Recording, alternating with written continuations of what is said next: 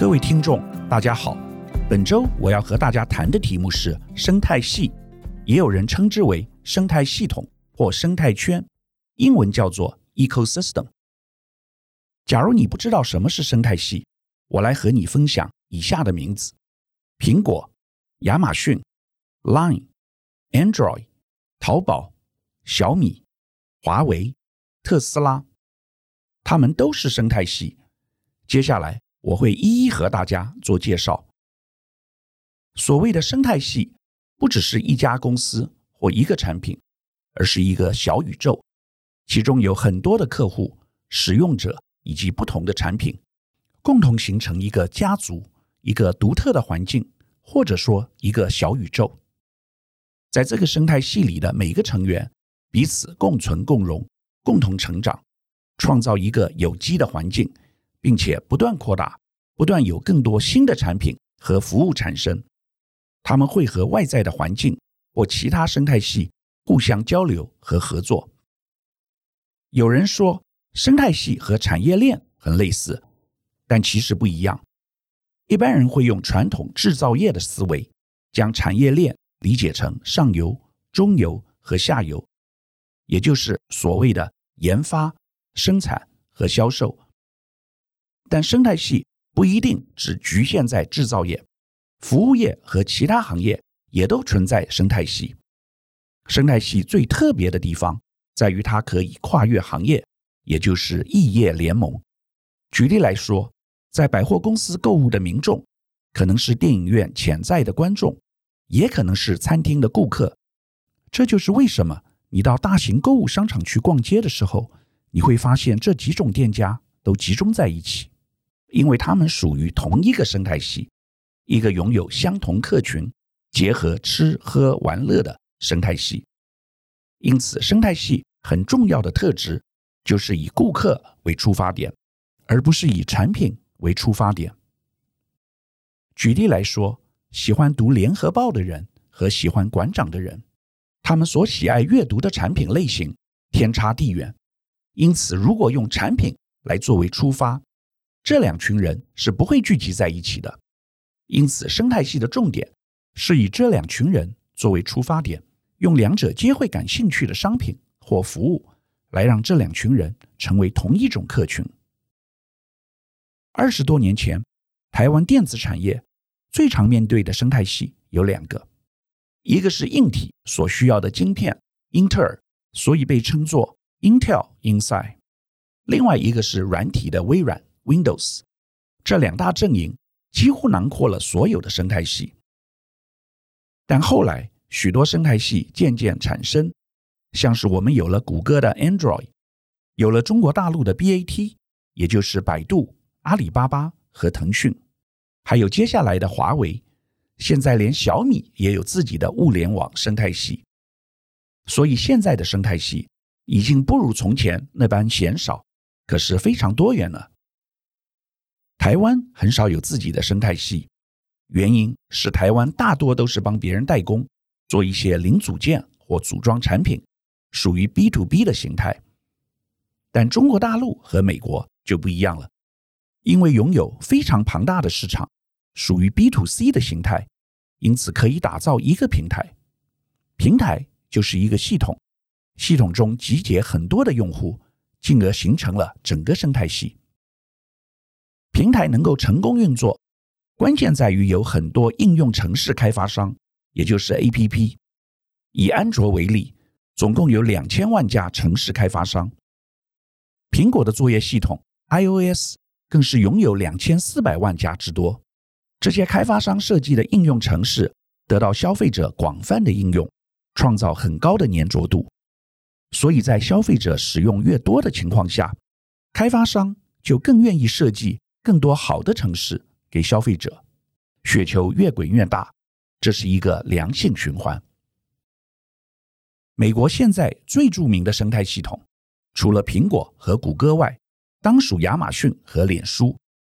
有人问微软算不算？当然也算，不过微软近年的服务比较偏向 B to B，主要为企业提供云端解决方案。但现在最引人注意的还是 B to C 的类型。因为使用者多，可以创造一个庞大的生态系。就像亚马逊的使用者至少有一到两亿人，脸书的用户甚至达十亿以上。当平台用户到达一定数量以后，就可以卖给他们更多的产品，提供不同类型的服务。比如说，亚马逊近期大幅度跨足串流影音市场，企图和 Netflix 一较长短，提供个人消费者更多影音娱乐的选择。至于脸书，自从买下 IG 之后，业务大增，目前也在思考如何扩大影响力，脑筋动到虚拟货币上。最近虚拟货币渐成主流，除了大家所熟知的比特币外，还有狗狗币也大出风头。脸书前几年推出了 Libra，但被很多国家的中央银行封杀，因为等于是和央行抢生意。不过最近脸书卷土重来，计划推出新的虚拟数位货币，叫做 Diem。这次时机和环境比较成熟。究竟脸书能不能成功打造金流生态系呢？值得我们观察。中国大陆的生态系也很值得重视，最主要的就是阿里巴巴与腾讯。首先谈到以电商为主的阿里，它拥有天猫与淘宝，这几年又有蚂蚁生态系，整合了支付宝和余额宝的金流服务。但前一阵子马云说错话，得罪了习近平。被修理得很惨，但无论如何，阿里加上蚂蚁的生态系，至少有八到十亿使用户，影响力非常庞大。再来，另外一个最有影响力的就是腾讯。大陆几乎没有人不用微信 （WeChat），而微信就是腾讯所拥有，用户至少有十亿人。透过微信，可以衍生出来许多新的社群及服务，但近年，腾讯将业务重点转到游戏，瞄准年轻人，形成更大的影响力。首先，很多年轻人是九零后或零零后，属于网络原生代，从出生就在使用网络。其次，游戏的粘着度高，会花很多时间，这也是为何习近平有一阵子对腾讯不是很满意，认为他们在残害国家幼苗。因为年轻人在游戏上。花了太多时间。再者，游戏有明确的商业模式，非常赚钱，因此这些年腾讯的生态系也不断壮大，也让中国政府倍感威胁。另外，大陆近期特别值得一提的生态系就是小米。小米成立至今，虽只有短短十年的时间，却是目前全世界第三大的手机品牌，仅次于苹果和三星。但特殊的是，小米不只是手机，还是一个拥有物联网的庞大生态系。他们很多产品可能你我都用过，包括智慧手环、电子锅、扫地机器人等等。所谓的物联网，就是一个物品装置，但加上了智慧功能，可以收集大数据。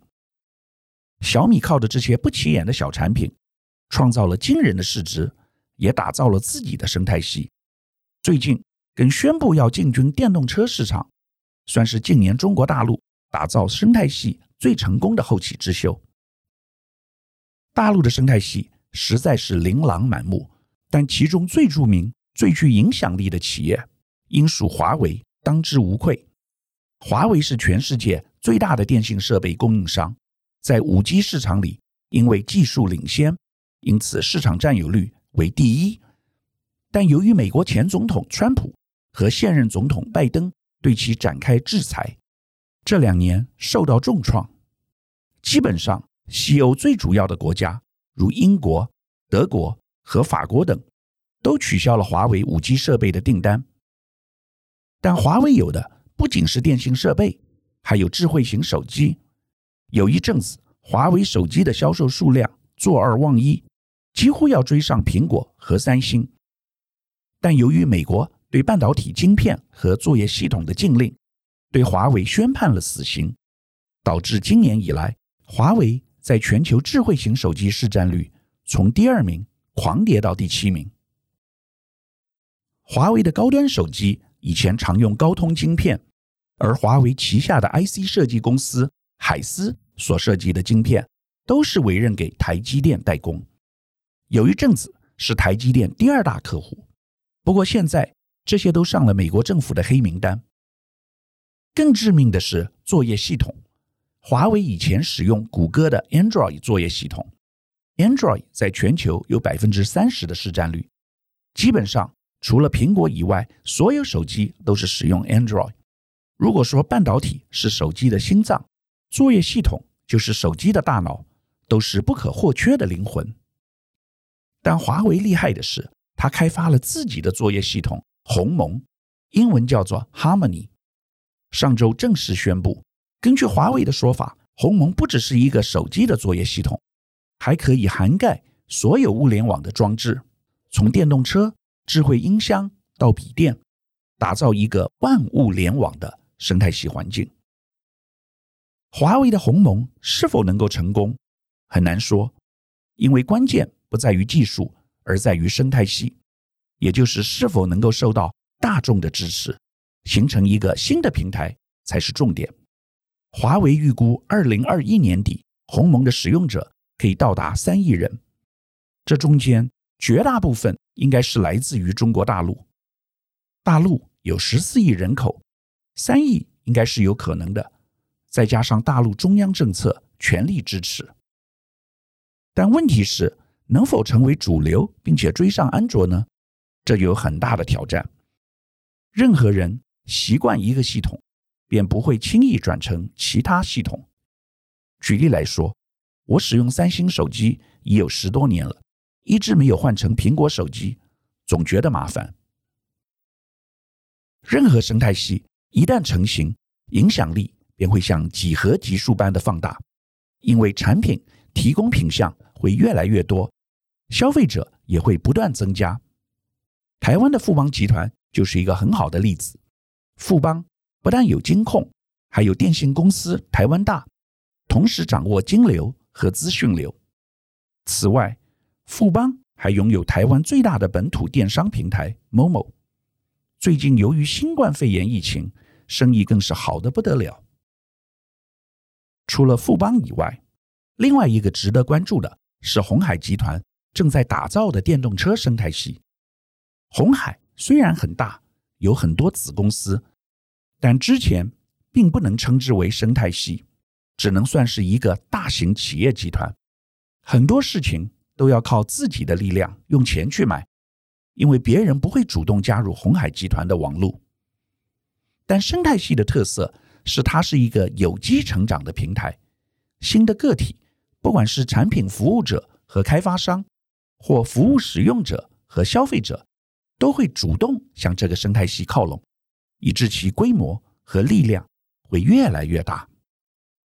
鸿海过去只服务少数大型客户，比如说苹果，但近期鸿海进入电动车领域，打造了一个新的平台，叫 MIH。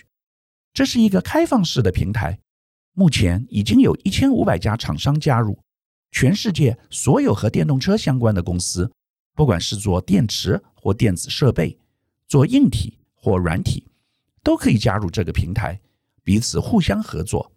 鸿海在其中的角色是资源整合者，提供整体电动车解决方案给全世界任何的电动车业者。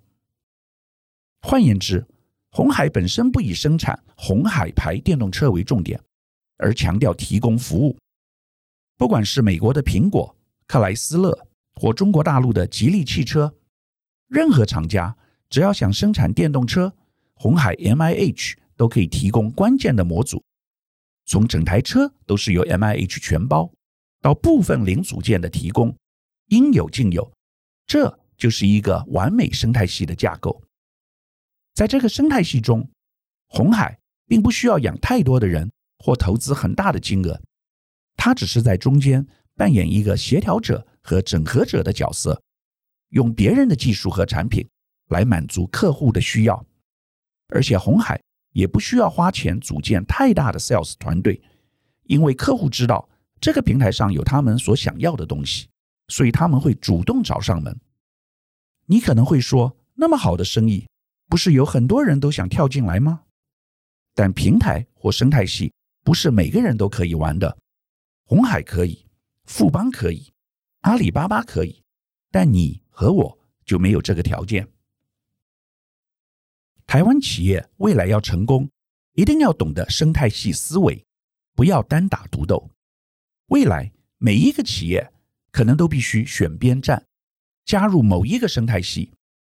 现在全世界的格局其实就是中美两大阵营的生态系，彼此互相在角力。有人说这个叫做一球两制，也就是一个地球两种制度。川普为什么要把华为打倒？因为华为正在形成庞大的生态系，如果他不做一些事情阻止华为崛起，未来所有的资源都会逐渐被华为生态系吸走。以上是本周我为您分享的趋势，感谢您收听奇缘野语。如果喜欢我的分享，希望大家能够订阅、下载，以后直接收听我们的节目。另外，如果您想要留言与我分享您的心得，或是想要听什么样的新闻分析，欢迎到我们的脸书智门 Smart Gay 留言，或是私讯给我。欢迎大家推荐给您的亲朋好友们，邀请大家。一起收听，那我们下集再见喽，拜拜。